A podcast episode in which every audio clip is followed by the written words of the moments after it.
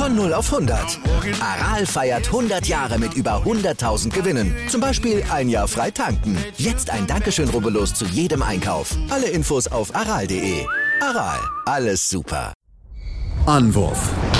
Der Handball-Talk auf meinsportpodcast.de.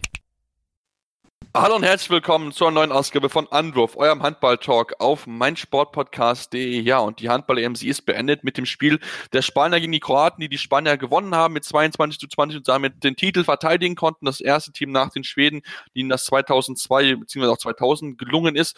Und darüber wollen wir natürlich sprechen, über das ganze Turnier uns mit beschäftigen. Mein Name ist Sebastian und damit wollte ich auch den Anfang machen und meinen Experten einladen oder begrüßen vielmehr, den lieben Tim Detman. Hallo Tim. Hallo Sebastian. Ja, Tim, lass uns vielleicht mit dem Spiel anfangen, mit dem EM-Finale. Wir haben es gesagt, 22 zu 20 am Ende für die Spanier gewesen. Es war das, äh, ja, die Wiederholungsspiel aus der Hauptrunde, wo es um den Gruppensieg ging. Damals endet das Spiel noch 22 zu 20. Und auch dieses Spiel, es war sehr, sehr viel geprägt von einer überragenden Defense und einem überragenden Mann im spanischen Tor. Genau, ja. Äh, Gonzalo Perez de Vargas wirklich überragendes Spiel gemacht am Ende mit acht Paraden, 42 Prozent. Ähm, verwunderlich war es für mich, dass er nicht begonnen hat, dieses Spiel. Ähm, vor allem auch mit dem Hinblick aufs All-Star-Team, wo er auch ausgewählt wurde als bester Torwart des Turniers. Und ähm, ja, ich war durchaus überrascht, dass Corrales die Chance bekommen hat. Ähm, er konnte keinen Ball halten, null Paraden bei neun Würfen.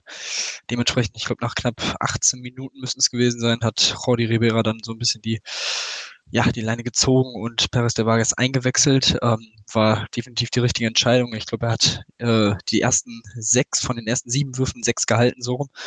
Ähm, das war natürlich ein überragender Einstieg für ihn und hat die Spanier in der Phase vor der Halbzeit dann auch wirklich ja wieder rankommen lassen, ähm, nachdem man zwischenzeitlich 10 zu 7 zurücklag.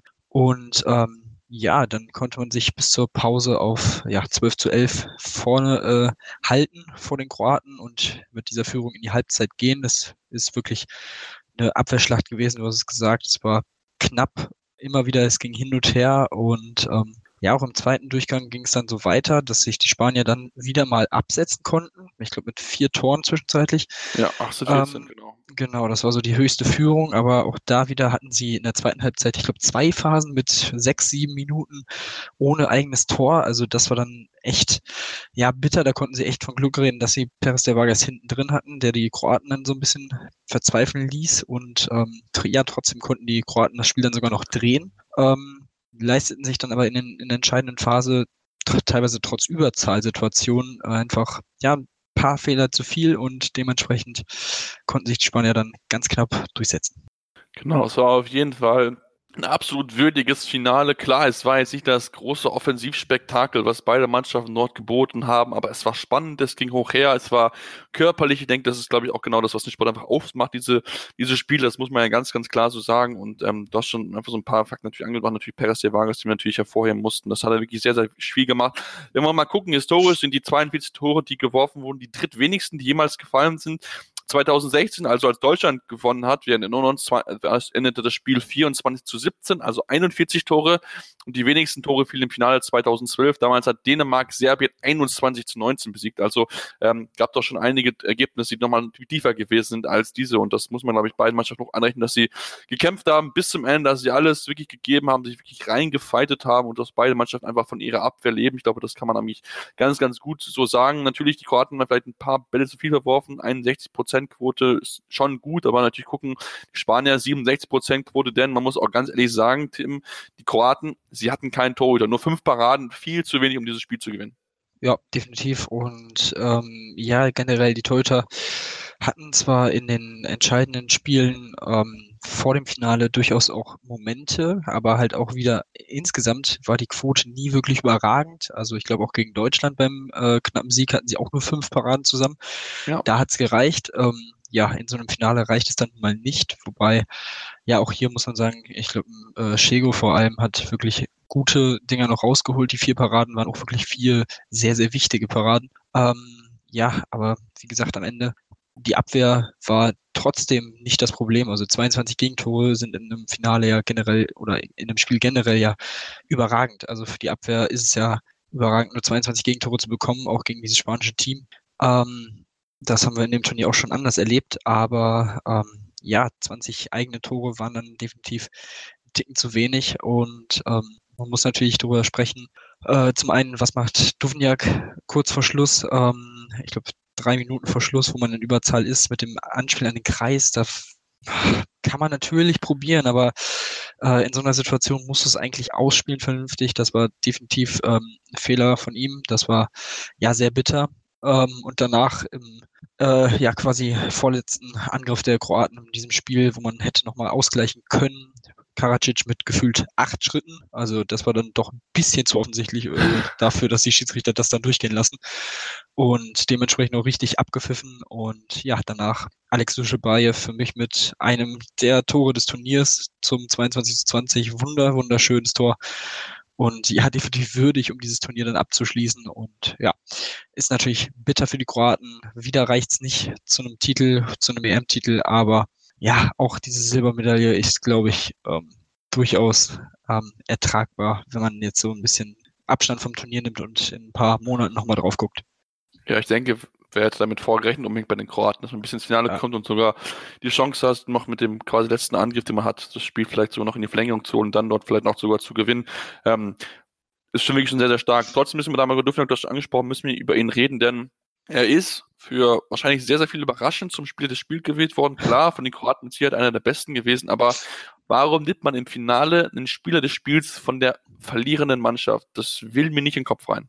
Nö, mir auch nicht. Also ähm, dazu muss man sagen, er war zusammen mit Alej Gomez äh, der beste Torschütze des Spiels mit fünf Toren. Dazu aber hatte er vier Fehlwürfe. Gomez hatte keinen einzigen. Das ist so das Erste ähm, was mir dazu einfällt. Dazu für mich Perez de Vargas 42 Prozent sind überragend. Also das ist, also für mich ist Perez de Vargas auf jeden Fall ein Spieler gewesen, der es definitiv mehr verdient hätte. Und ähm, ansonsten hätte man sicherlich auch, ja, Alex Gomez hat in seinem, der war ja noch nicht mal ähm, im Kader, im ersten Kader für genau. die, ja. die war ja auch eine Story ohne Ende und der macht dann am Ende den entscheidenden, mitentscheidenden sieben Meter zum 21-20 und zwar eiskalt, äh, verwandelt alle drei, die er in diesem Spiel genommen hat. Also auch er wäre für mich definitiv ähm, ja nochmal ein Spieler gewesen, der es definitiv mehr verdient hätte. Und ja, ich verstehe es auch nicht. Also äh, in einem Spiel, in so einem Finale kannst du meines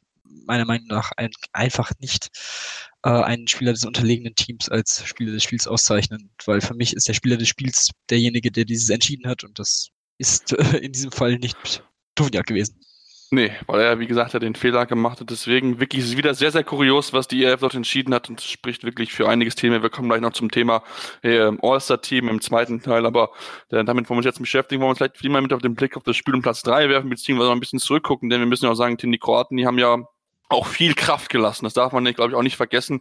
Denn dieses Halbfinale, was sie dort gespielt haben gegen Norwegen, das war einer ja, mit der besten und spannendsten Spiele, glaube ich, die wir in den letzten Jahren auf dem Nationalmannschaftsniveau haben sehen können. Definitiv, also doppelte Verlängerung, 80 Minuten Drama pur. Es war eine unfassbare Stimmung auch in der Halle. Ähm, ja, es war wirklich ein unfassbares Spiel. Äh, auch hier wieder 28 zu 29 nach 80 Minuten kann man, denke ich mal, auch durchaus noch als Abwehrschlacht äh, bezeichnen. Das war wirklich unfassbar. Ähm, die, ähm, die beiden Verlängerungen wirklich kaum Tore gefallen. Man hat echt gemerkt, dass irgendwann die Spieler echt gar keine Kraft mehr hatten und ähm, ja, am Ende die Norweger echt unglücklich äh, in manchen Situationen hatten ähm, mehrere Pfosten- und Lattentreffer, die sie dann am Ende das Spiel gekostet haben, obwohl Sargosen wieder mit zehn Toren bei 16 Versuchen überragend gespielt hat. Ähm, auf der anderen Seite Duvniak 8 von 14, auch ein sehr, sehr starkes Spiel und ähm, ja, am Ende macht äh, Jelko Musa oh, mit seinem einzigen Wurf in diesem Spiel. Und, ja, die Kroaten dementsprechend dann ins Finale weitergekommen. Also es war auf jeden Fall ein Spiel, das, das man noch lange in Erinnerung behalten wird, weil es einfach so dramatisch war. Auch, auch hier muss man natürlich sagen, es war kein wirklicher Leckerbissen, aber es war einfach Drama pur und 80 Minuten siehst du auch nicht sehr häufig. Das ist so, das stimmt auf jeden Fall. Ich glaube, in der, der zweiten Hälfte der zweiten Verlängerung, glaube ich, hat es auch ewig gedauert, bis überhaupt das erste Tor gefallen ist. Ja. Ähm, also das war wirklich dafür gesprochen, dass es wirklich ein absoluter Abgenutzungskampf hat. Ein absolut torstarker Torhüter, Torben Bergerüth, 14 Paraden gehabt, auch Marin Sego da mit elf Paraden einen sehr, sehr guten Tag erwischt. Also das war wirklich echt spannend, echt gut anzugucken und das ähm, hat auf jeden Fall viel Spaß gemacht. Dann, man muss auch dann sagen, den zweiten, wir uns Spielplatz 3 mit beschäftigen, was dann vielleicht auch ein bisschen näher dran ist. Dort haben die Norweger sich dann so ein bisschen revanchiert für die ganze Geschichte. Dort am Ende, ja, den, den dritten Platz sich geholt, die Bronzemedaille gesichert mit einem 28 zu 20 über äh, Slowenien immer wieder. Torben Bergerüth 14 Paradenquote von 44 Prozent. Überragend gewesen mal wieder und ähm, ja, am Ende sind die Norweger verdient weiter, obwohl Sargosen eine echt schöne Quote hatte. Ja, genau. Und Sargosen in dem Spiel nur mit vier Toren bei zwölf Versuchen, 33 Prozent. Das ist gar nicht Sargosen-like. Aber ich sag mal so, wenn man sich überlegt, die beiden Mannschaften mussten wirklich äh, 24 Stunden quasi nach den Halbfinals direkt wieder antreten. Ähm, sowohl Slowenien, die ja dann im zweiten Halbfinale gegen Spanien am Ende noch eine Aufholjagd starten konnten, diese dann aber äh, knapp nicht vollenden konnten. Ähm, ja, war es natürlich für sie auch äh, ein sehr anstrengendes Spiel, obwohl sie in Anführungsstrichen nur 60 Minuten gespielt haben. Ähm, aber ja, in diesem Spiel hat man dann nochmal gemerkt, dass die Norweger da doch nochmal vielleicht ein Ticken zu stark sind für Slowenien. Ähm, hatten sie ja auch schon in der Hauptrundengruppe dann mit drei Toren geschlagen, jetzt sind es acht Tore am Ende. Also ja, die Norweger konnten sich dann nochmal ein bisschen beim Publikum bedanken. Und ja, du hast ihn angesprochen, Belgerud wieder überragend. Also diese 44 Prozent, wirklich ein überragendes Turnier von ihm insgesamt. Ähm, ich bin gespannt, ob er sich dann, ob er das jetzt auch wieder rüber retten kann in die Bundesliga. Ich glaube, das würde Mike Machula in Flensburg sehr freuen. Ähm, und von daher, ja, die Norweger dadurch ähm, auch bei der WM dabei. Von daher, auch das ist natürlich sehr positiv für sie, dass sie da nicht durch die Playoffs müssen im Sommer. Und ja, dementsprechend verdienter souveräner Abschlusssieg trotz äh, der schwächeren Leistung von Sargosen. Auf jeden Fall, wenn man es anguckt, der Bergerud 90 Paraden insgesamt gehabt, die meisten von allen Torhütern 34% Quote, die viertbeste im Turnier. Also von daher ähm, ja, wirklich sehr, sehr gut gewesen. Ich glaube, das kann man ganz, ganz klar so sagen. Ja, lass uns dann vielleicht zum deutschen Spiel kommen und das Ganze ein bisschen als Mischung einfach nehmen, uns um zu beschäftigen, wie es überhaupt aus deutscher Sicht lief. Am Ende steht dort der Sieg, das müssen wir sagen, 29 zu 27. Klar, es war jetzt nicht das äh, das super, super wichtigste Spiel, aber ich denke, es war mal ganz gut zu zeigen, hey, wir schließen das jetzt gut zu Ende ab, wir gewinnen dieses Spiel und das war gegen Portugal auch kein einfacher Gegner unterschätzen konnte. Und nicht unterschätzen sollte so. Definitiv. Ähm, das war ja, hatten wir auch schon in unserer kleinen Vorschau auf dieses äh, Wochenende ähm, ja angekündigt, dass es wirklich nochmal ein sehr intensives, sehr anstrengendes Spiel werden wird. Vor allem natürlich auch mit dem Blick auf die 7 gegen 6 Variante der Portugiesen. Ähm, aber ja, man hat es wirklich gut gemacht. Ähm, man hätte, ich finde auch durchaus früher schon sich ein bisschen besser oder weiter absetzen können. Ähm, dementsprechend, ja, aber man muss natürlich auch sehen, sowohl ähm, Pickler war nicht dabei, Winczek war nicht dabei. Dementsprechend ähm, ja, musste die Abwehr ein bisschen umgestellt werden, war wieder ungewohnt. Äh, Gensheimer hat nicht gespielt oder nur eine Minute. Ähm, aber ja, alles in allem war es sehr gutes Spiel, muss man schon sagen. Ähm, man hatte die Portugiesen eigentlich weitestgehend im Griff. Ähm, Andreas Wolf hat begonnen, ähm, was mich ein bisschen verwundert hat tatsächlich, aber er hat gut gehalten. Elf Paraden, 33 Prozent. Ähm, danach kam dann noch Yogi Bitter rein. In der entscheidenden Phase hat er dann auch nochmal wichtige Bälle äh, weggenommen und äh, den Sieg gesichert. Am Ende zwar nur drei Paraden bei acht Würfen, aber auch 38 Prozent ist eine sehr gute Quote. Und ja, Julius Kühn, sechs Tore, acht Würfe, ähm, gut, gutes Spiel von ihm, Player of the Match geworden. Johannes Goller auch mit vier Toren bei fünf Versuchen. Dementsprechend, ähm, ja, ich finde, ähm, so wie es jetzt zu Ende gegangen ist, kann man durchaus ähm, drauf aufbauen. Man muss gucken, wer jetzt im April dann neu dazukommt oder wieder dazukommt, muss man ja sagen. Ähm, und wie das, wie das Team bis dahin dann aussieht. Ähm, aber ich denke mal, äh, zur Olympia-Quali-Gruppe kommen wir dann ja noch und ähm, ich denke, da sollte man sich doch eigentlich schon, vor allem weil es zu Hause ist, doch durchaus durchsetzen können. Das auf jeden Fall und damit wollen wir uns auch gleich ein bisschen beschäftigen mit der Olympia-Quali auf jeden Fall, aber wir wollen auch natürlich so ein allgemeines Fazit zum Team, zum ganzen Auftreten deutschen Mannschaft, aber auch zu insgesamt dem EM-Team, deswegen bleibt dran hier bei Anruf am Handball-Talk auf meinsportpodcast.de.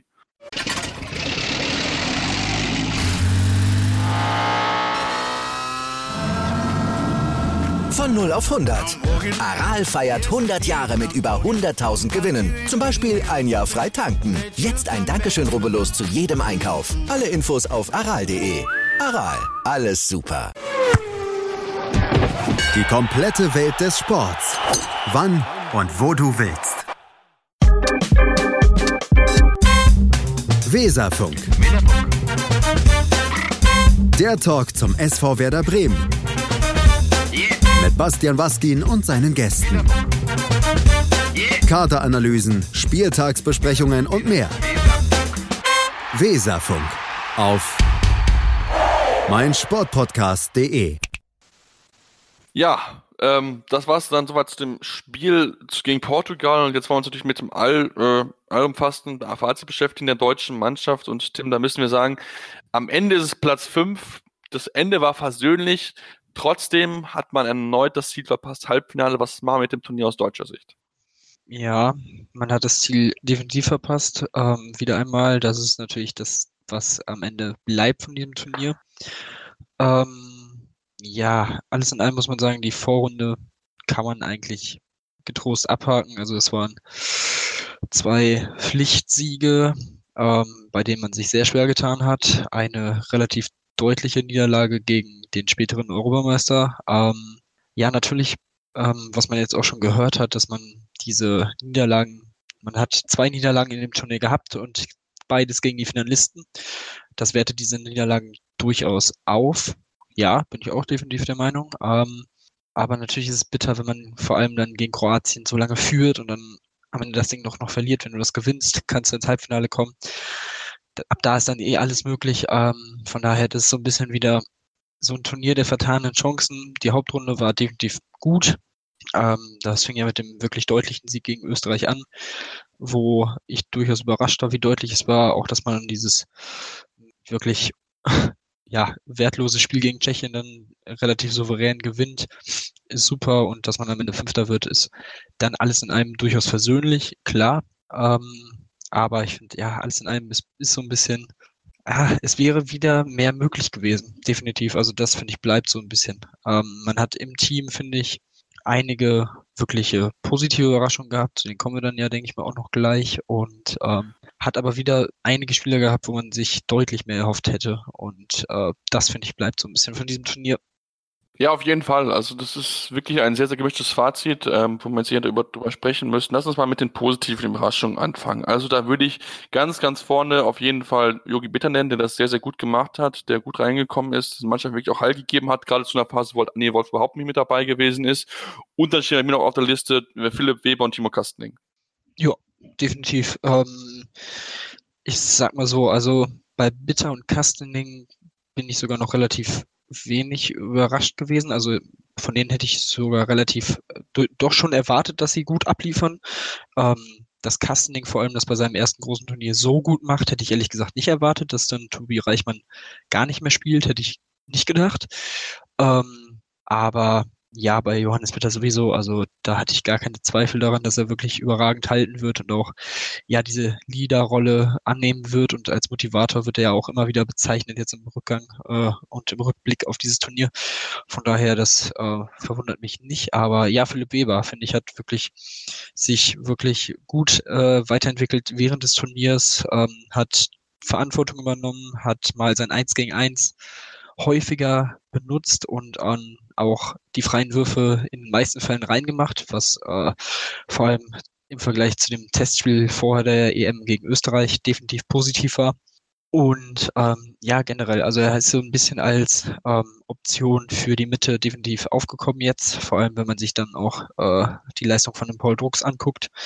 Ähm, Finde ich, hat er das wirklich sehr gut gemacht und er ist definitiv die Überraschung in dem Team auf jeden Fall für mich wenn man dann bei Paul Druck sind, ist auf jeden Fall eine der Enttäuschungen, denn man muss ja sagen, dass Philipp Lebeck ja definitiv die Rolle als Nummer eins während des Turniers auf der Mitte abgelöst hat, einfach weil er wirklich sehr beweglich ist, sehr dynamisch ist und das muss man bei Paul Druck sagen, er bringt die Leute gut in Stellung, aber er ist halt überhaupt gar nicht torgefällig. Wenn man mal guckt, er hat in knapp vier Stunden viel Spielzeit, hat er nur neun Tore erzielen können, Schmidt hat in zweieinhalb, in zwei Stunden, fünf Minuten acht Tore erzielen können, jetzt nur mal als Beispiel. Also das ist wirklich Paul Dux ist mit Sicherheit eine der großen Enttäuschungen. Man hat sich viel von ihm erwartet. Wir erinnern uns mal daran, dass Bob Hanning mal gesagt hat, hey, das ist der nächste Nikola Karabatic. Davon ist er so weit von entfernt. Also das muss man, glaube ich, ganz, ganz klar sagen. Und auch ansonsten der Rückraum, da gibt's mehr Schatten als Licht und zwar über die ganze Breite gesehen, im ganzen Rückraum. Ja, sehe ich definitiv, definitiv auch so. Ähm, ja, wen könnte man denn da nehmen? Also Julius Kühn, ähm, teilweise auch natürlich nicht eingesetzt worden. In den letzten, Im letzten Spiel hat er wirklich jetzt gut gespielt. Ähm, auch gegen Tschechien war es, glaube ich, ganz solide. Ähm, aber ja, halt in wichtigen Spielen wurde er dann dementsprechend kaum eingesetzt, beziehungsweise als er dann reingekommen ist, hat er leider nicht abliefern können. Das ist definitiv enttäuschend gewesen. Da kann er definitiv mehr. Auch von einem Kai Heffner hätte ich mir mehr gewünscht. Das war viel mehr. Auch deutlich zu wenig, ja, definitiv. Ähm, ja, ich finde, David Schmidt hat es für sein erstes Turnier echt gut gemacht, solide. Das war definitiv okay. Ähm, vor allem auch in der Abwehr fand ich ihn wirklich sehr gut. Ähm, den würde ich da so ein bisschen aus der Kritik rausnehmen. Ähm, ja, aber ich finde vor allem halt Häfner von dem hätte ich mir schon deutlich mehr erwartet, weil einfach weil er auch ähm, jetzt auch mehr und mehr zu den Erfahreneren durchaus gehört und schon gut Erfahrung hat bei Turnieren und ähm, ja, das war auf jeden Fall enttäuschend für mich. Ja, bin ich definitiv bei dir. Klar, wenn wir uns mal das Ganze angucken, hat er die meisten Assists gegeben auf Rückraum rechts mit 26. Ist schon natürlich eine ordentliche Anzahl, aber natürlich trotzdem eine Wurfquote von 48 Prozent, das ist, das ist zu wenig. Also da kann er viel mehr, da kann er echt viel, viel bessere Sachen und ähm, aufgrund der Position auf Rückraum rechts, wo wir echt gut aufgestellt sind in Deutschland, kann ich mir wirklich das vorstellen, dass der jetzt in den nächsten Jahren, sofern keine Verletzungen passieren, also ein bisschen außen vor ist. Und Steffen Wald ist vor ihm, wir haben wieder auf jeden Fall und auch Franz Semper ist auf einem sehr, sehr guten Weg und auf jeden Fall jetzt mit dem Wechsel zur SG Flensburg-Handewitt zu kommen, den Song mit Sicherheit einer, den man auf jeden Fall auf der Rechnung dort haben muss und der ich momentan auch vor ihm sehe. Deswegen kann es für Hefner passieren, dass er jetzt ein bisschen ja, rausrutscht aus dieser ganzen Garde. Und natürlich, wir müssen auf jeden Fall bei Rückkommen links ja auch reden. Fabian Böhm ja auch nicht so gut gewesen. Also, ähm, es gibt auch wirklich das einiges an Problemen momentan beim deutschen Team. Und wenn wir jetzt gucken mit Blick auf das Olympia-Quali-Turnier, Tim, denn dort kann man sagen, man hat relatives Losglück noch gehabt. Wenn wir mal gucken, Schweden, Slowenien, Algerien, das ist eine machbare Gruppe. Wenn wir jetzt mal gucken, angenommen, wir hätten damals bei der Heim-WM Bronze gewonnen, also Frankreich besiegt, dann hätten wir jetzt als Gegner Kroatien, Tunesien, Portugal. Also von daher, es ist eine sehr gute Gruppe. Durchaus, ja. Ähm, man hat dazu ja den Heimvorteil in Berlin. Ähm, natürlich, das wird auch den Deutschen in den Karten spielen. Ähm, ich bin gespannt, wie die Schweden äh, auftreten werden im April. Ähm, ich glaube nämlich nicht, dass sie wirklich so schwach nochmal agieren werden wie ja jetzt vor allem ähm, zu Beginn der Hauptrunde. Man muss ja sagen, sie haben ja die letzten beiden Spiele auch äh, gewinnen können in der Hauptrundengruppe. Dementsprechend ja ist der Trend schon wieder ein bisschen nach oben bei den Schweden gegangen. Ähm, ja, von daher ist es definitiv eine durchaus unangenehme Gruppe, aber ja, mit Hinblick auf den Heimvorteil denke ich mal, dass man einen von beiden, also Schweden oder Slowenien, besiegen kann auf jeden Fall. Besiegen muss meiner Meinung nach auch. Algerien brauchen wir gar nicht drüber reden. Das ist äh, definitiv der krasse Außenseiter in dieser Gruppe. Und ähm, ja, das zweite Turnier wirklich, also Frankreich, Kroatien, Tunesien, Portugal.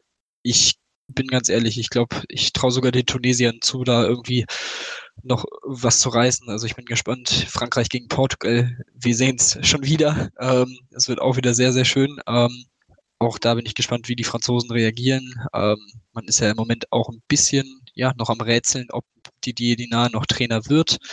Äh, L'Equipe hat vermeldet, dass man sich trennen wird oder getrennt hat äh, und Guillaume Gilles Verantwortung für dieses Turnier dann übernehmen wird. Ähm, bislang gab es aber noch keine Infos vom Verband, äh, von Verbandsseite. Da bleiben wir natürlich auch dran und gucken, ob sich da jetzt äh, die nächsten Tage und Wochen was entwickelt. Ähm, ja, und zum Turnier 1, äh, wenn wir das noch schnell eben abfrühstücken, ist es wirklich, also die Norweger mit sehr starkem Losglück, Brasilien, Chile, Südkorea, also wenn sie da nicht durchmarschieren, weiß ich auch nicht. Ähm, also das wird auch relativ entspannt für die Norweger dann im April. Ähm, ich glaube, da kann man dann sogar ein paar Spieler schonen und wird es trotzdem locker gewinnen. Ähm, ich denke, da wird dann Brasilien gegen Chile so das entscheidende Spiel sein. Und äh, ja, mal schauen. Das wird auf jeden Fall interessant sein. Aber ja, wie gesagt, zur deutschen Mannschaft machbar, auch wenn es durchaus unangenehme Gegner dabei sind, aber trotzdem ist es auf jeden Fall doch durchaus ein Losglück dabei.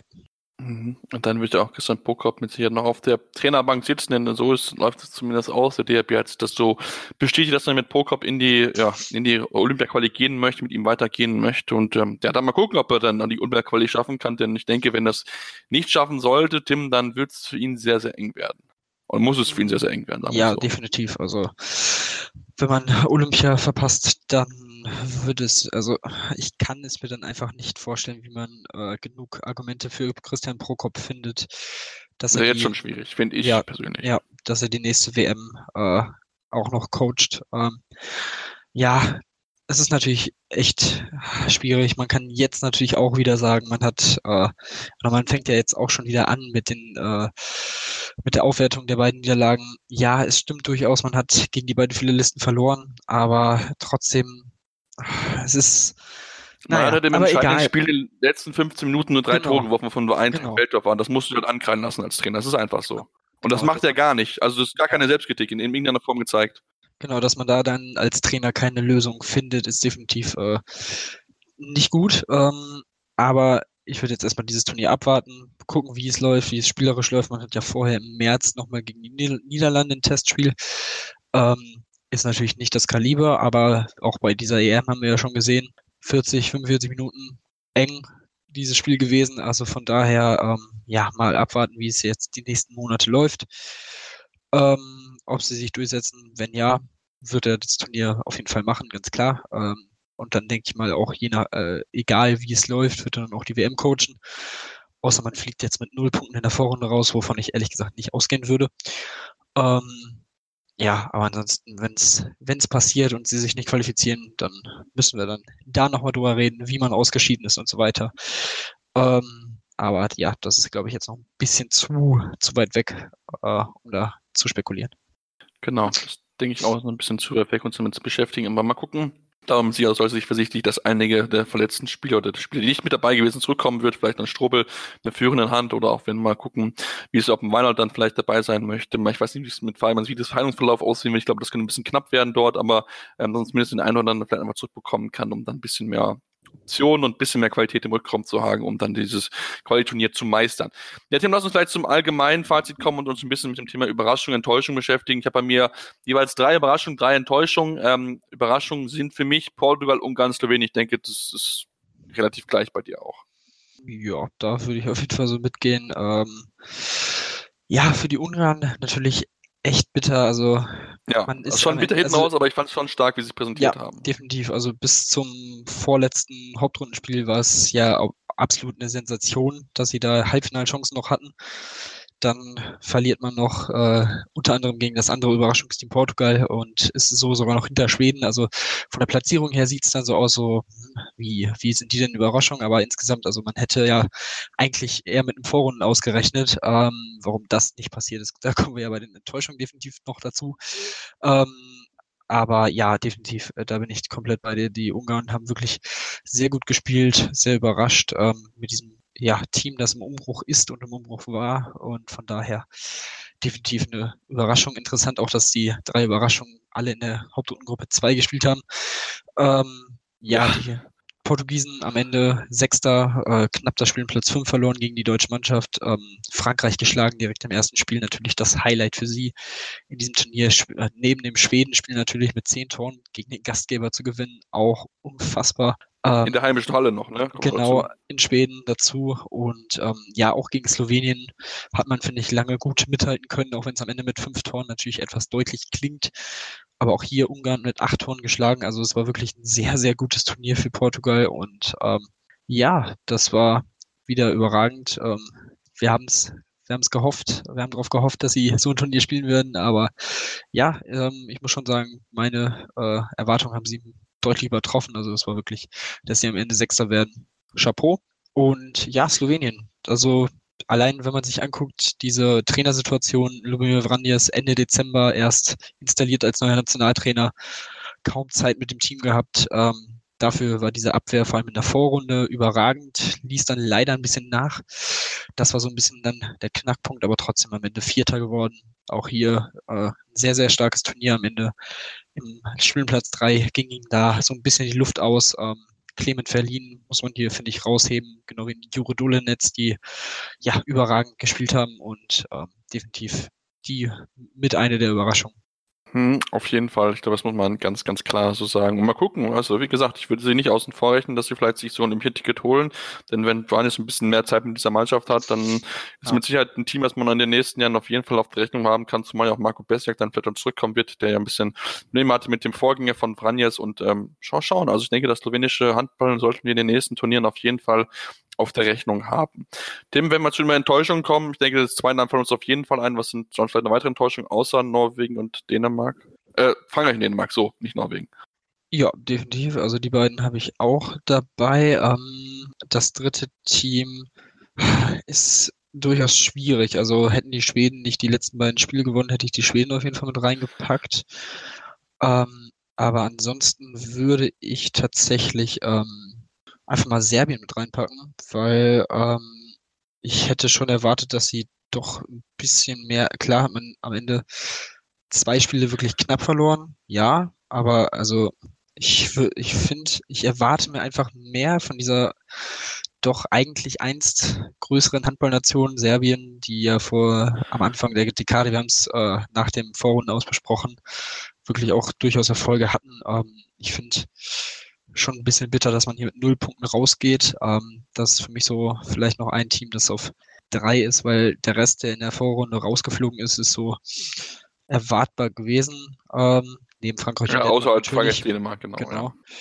Weil, ja, der Rest, also vielleicht noch Nordmazedonien, aber wobei ich da auch sagen muss, man hat, man hat, ja, das sind so die beiden. Also Serbien, Nordmazedonien, finde ich, sind so auf einem ähnlichen Level, weil einfach allein schon das erste Spiel gegen die Ukraine nur mit einem Tor zu gewinnen. Ähm, wobei man dann halt auch wieder sagen muss, dass die Ukrainer wirklich äh, in allen drei Spielen gut mitgehalten haben. Also die tun sich da, finde ich, nicht so viel. Also das war, wären so die beiden, die ich dahinter noch sehen würde.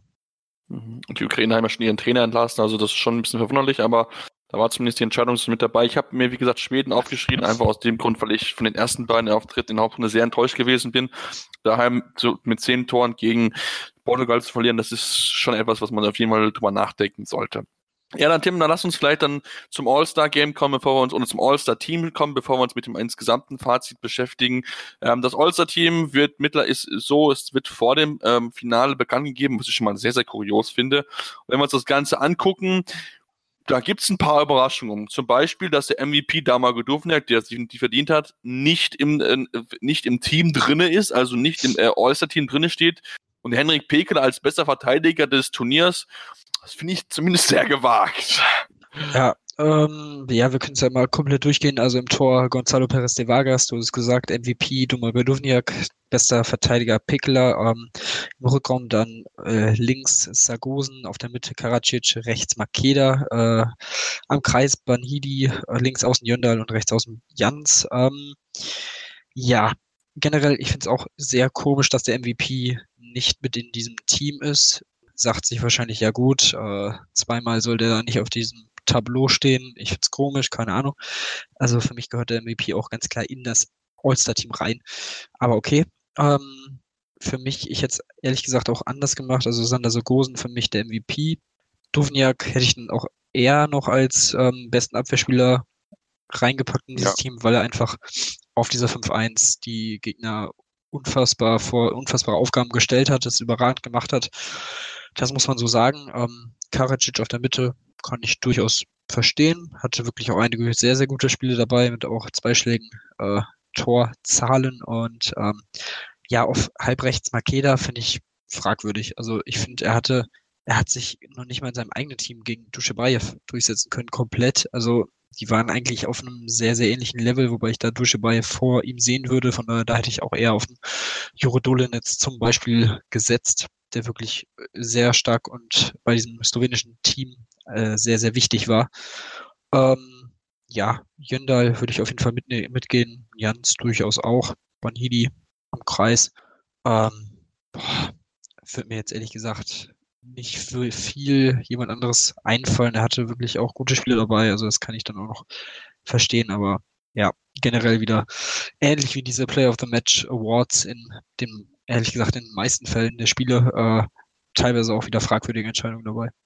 Ja, ich finde es sehr, sehr spannend, dass, dass die Fans wählen können. Das ist ja so das nächste, was mir so relativ komisch ins Auge sticht, muss ich ganz ehrlich zugeben. Also ich finde, wenn du ein All-Star-Team machst, das ist in allen anderen Sportarten aus, da willst du normalerweise ähm, oder nicht, nicht, nicht also, ja gut, es gibt Unterschiede. Also klar, wenn man eine Liga macht, das All-Star-Team, was zusammengewählt wird, klar, schon klar, aber ich finde, da ist bei so einem, bei so einem Event, was wirklich für sich einzigartig dasteht, sollten schon die entsprechenden Journalisten dort bezeichnen, weil sie einfach natürlich ein bisschen neutraler sind, ein bisschen mehr Spiele sehen können und deswegen finde ich da, dass man eine Unterscheidung machen müssen zwischen einer Liga, wo man das so wählen kann, oder aber auch einem internationalen Turnier, wo es wirklich dann relativ kurzer Zeit ist und da, wo man natürlich einfach aufgrund ja der Liebe zu dem Verein oder zu dem zu den Spielern ähm, da vielleicht oder zu den, zu den Nationen viel mehr dann entscheiden kann. Deswegen ich das ein bisschen fragwürdig, dort das zu lehnen. Aber ich bin auch bei, warum Makeda gewählt wird, kann ich nicht verstehen. Also zur Wahl standen auf rechts, Rückraum rechts Makeda, Dolenetz, Ferraz, Stepancic und Saul Balog.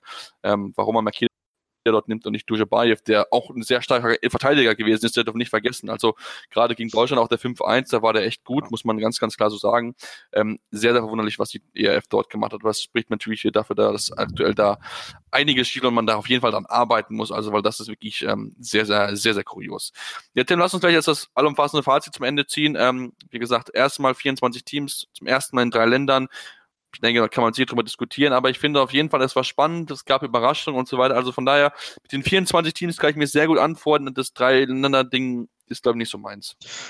Ja, mit dem würde ich so äh, konform gehen. Ähm, ja, 24 Teams. Man hatte natürlich vor dem Turnier so ein bisschen die Sorge, dass das äh, Niveau dadurch sinken würde, aber ich finde, es hat dem Turnier gar nicht geschadet. Also ähm, ja, man hat natürlich ähm, bei diesen Überraschung schon gesehen mit Portugal, dass sie am Ende da ja äh, Sechster werden und überragend spielen, dass man mit äh, dieser Vierergruppe Norwegen, Portugal, Frankreich, Bosnien wirklich eine sehr, sehr, sehr spannende Gruppe hatte, äh, die sehr viel Spaß gemacht hat. Ähm, dass Frankreich und Dänemark rausfliegen in der ersten äh, oder in der Vorrunde vielmehr, ähm, hätte man so natürlich auch nicht kommen sehen. Von daher ähm, finde ich, hat sich das auf jeden Fall gelohnt, diese Erweiterung des Teilnehmerfeldes. Ähm, man hat dadurch auch zum Beispiel den Schweizern oder den Polen die Chance gegeben, sich weiterzuentwickeln auf diesem hohen Niveau und äh, Erfahrung zu sammeln. Natürlich die Niederländer nicht zu vergessen, die auch erstmals dabei waren, genau wie die Letten. Also ähm, ich finde, es hat sich auf jeden Fall gelohnt. Ähm, ja, die drei Länder definitiv so eine Sache. Wenn die drei Länder nebeneinander liegen, okay, aber nicht, wenn ein Land davon wirklich extrem weit weg liegt. Also das ist ja, das ist so ein bisschen das Kritische an diesem Turnier, aber nun gut. Ähm, ich, ich hoffe, es passiert so nicht mehr. Ähm, die nächste Europameisterschaft ist, glaube ich, in, in, der Slowakei und Ungarn, wenn ich mich jetzt nicht irre. Genau, das ist richtig. Ähm, ja. Genau, danach ist ja dann 24 in Deutschland. Also die nächsten beiden Europameisterschaften sind zumindest einigermaßen angenehm, was die Reiserei dann angeht. Ähm, von daher, ja, mal gucken ähm, wie sich das jetzt entwickelt. Ich denke, dann kann man auch sich ein bisschen nochmal was bei diesen Nationen abgucken und äh, muss dann nicht noch ein drittes, eine drittes, äh, ein drittes Land hinzufügen zu diesem Gastgeberpool. Für die drei Nationen selber war es natürlich eine super Sache, ähm, dass sie ihre eigene EM hatten, aber ihre eigene Heim-EM, aber ich, ich brauche es nicht unbedingt. Und die Spieler glaube ich auch nicht. Ja, ich denke auch. Also es ist Reisestress natürlich zu, zu machen und du musst auf jeden Fall dann natürlich auch über Thema Terminierung sprechen. Ähm, du hast schon angesprochen, innerhalb von 24 Stunden Halbfinale und Spielplatz 3 zu machen, da gar keinen Sinn. Klar, man kann irgendwie verstehen, dass man das Halb als Finale alleine stehen haben möchte an einem Tag, aber ähm, ja, man kann es mit Sicherheit anders machen, auch anders lösen. Man sollte auf jeden Fall gucken, dass man das für die nächsten Turniere dann nicht noch weiter nach vorne schiebt, sondern dass man wirklich dann guckt, dass man das Ganze ein bisschen entzerrt, ein bisschen mehr Vorbereitungszeit einfach für die Nationalmannschaften gibt, um sich ein bisschen besser einzuspielen. Gerade im Fall der Fälle, falls man wirklich mal Verletzungen mit dabei hat, das wäre schon auf jeden Fall sehr, sehr gut. Und das ist, glaube ich, äh, etwas, was die EF auf jeden Fall mitnehmen sollte. Ich bin auch sehr gespannt, das nächste Mal bei der Handball-WM in einem Jahr ist ja auch so sein, dass man mehr Nationen mit dabei hat und mal gucken, ob das auch da dem Qualitätslevel mit dabei sein wird und das einfach dort mehr Überraschung gibt. Und ähm, dann lassen wir uns einfach mal überraschen. Das war jetzt soweit zu unserem EM. Ähm, da sind wir natürlich sehr gespannt drauf, wie sich dann in den nächsten Wochen weitergeht. Natürlich dann mit Blick auf Olympia-Quali, wie es dann dort weitergehen wird, wie sich die deutsche Mannschaft präsentieren wird, ob sie wirklich die Quali schaffen oder ob dann weil dann wirklich Entscheidungen getroffen werden, dass ein Christian Prokop dann den Hut nehmen muss, wenn er die Qualifikation nicht schaffen sollte, denn die beiden Gegner, Slowenien und Schweden, sollte man auf keinen Fall unterschätzen. Das hat wir die Saison auf jeden Fall gesehen, auch in den letzten Jahren. Und ähm, dann kann man mal, was so weitergeht. Dann in die nächste reguläre Ausgabe gibt es dann erst nächste Woche wieder von uns. Damit beschäftigen wir uns natürlich wieder mit der Bundesliga. Da gibt es auch wieder einiges zu besprechen mit Sicherheit. Ähm, einige Topspiele, die jetzt schon relativ fix wieder anstehen. Also von daher uns unbedingt weiterhören, uns weiter abonnieren, weiter empfehlen auf jeden Fall auch und uns natürlich gerne in Kontakt treten.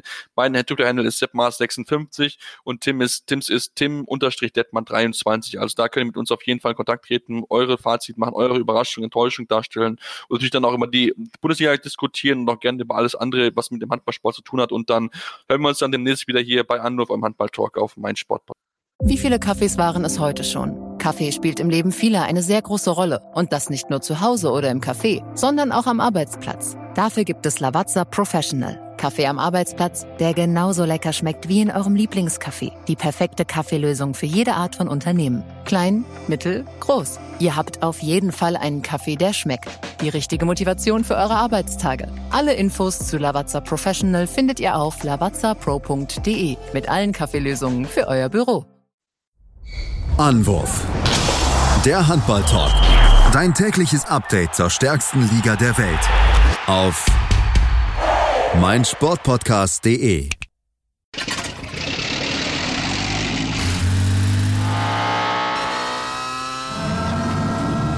Von 0 auf 100. Aral feiert 100 Jahre mit über 100.000 Gewinnen. Zum Beispiel ein Jahr frei tanken. Jetzt ein Dankeschön, rubbellos zu jedem Einkauf. Alle Infos auf aral.de. Aral, alles super. Ich habe mich natürlich schockverliebt, weil die war wirklich ganz, ganz klein. So begann die Mensch-Hund-Beziehung zwischen Christina und Tierschutzhund Frieda. Und wie es danach, nach dem ersten Moment der Verliebtheit, so weiterging und welche Klippen es danach zu umschiffen galt, das hört ihr in der neuen Ausgabe von Iswas Dog, dem Podcast für harmonische Mensch-Hund-Beziehungen. Iswas Dog? Mit Malte Asmus. Überall, wo es Podcasts gibt.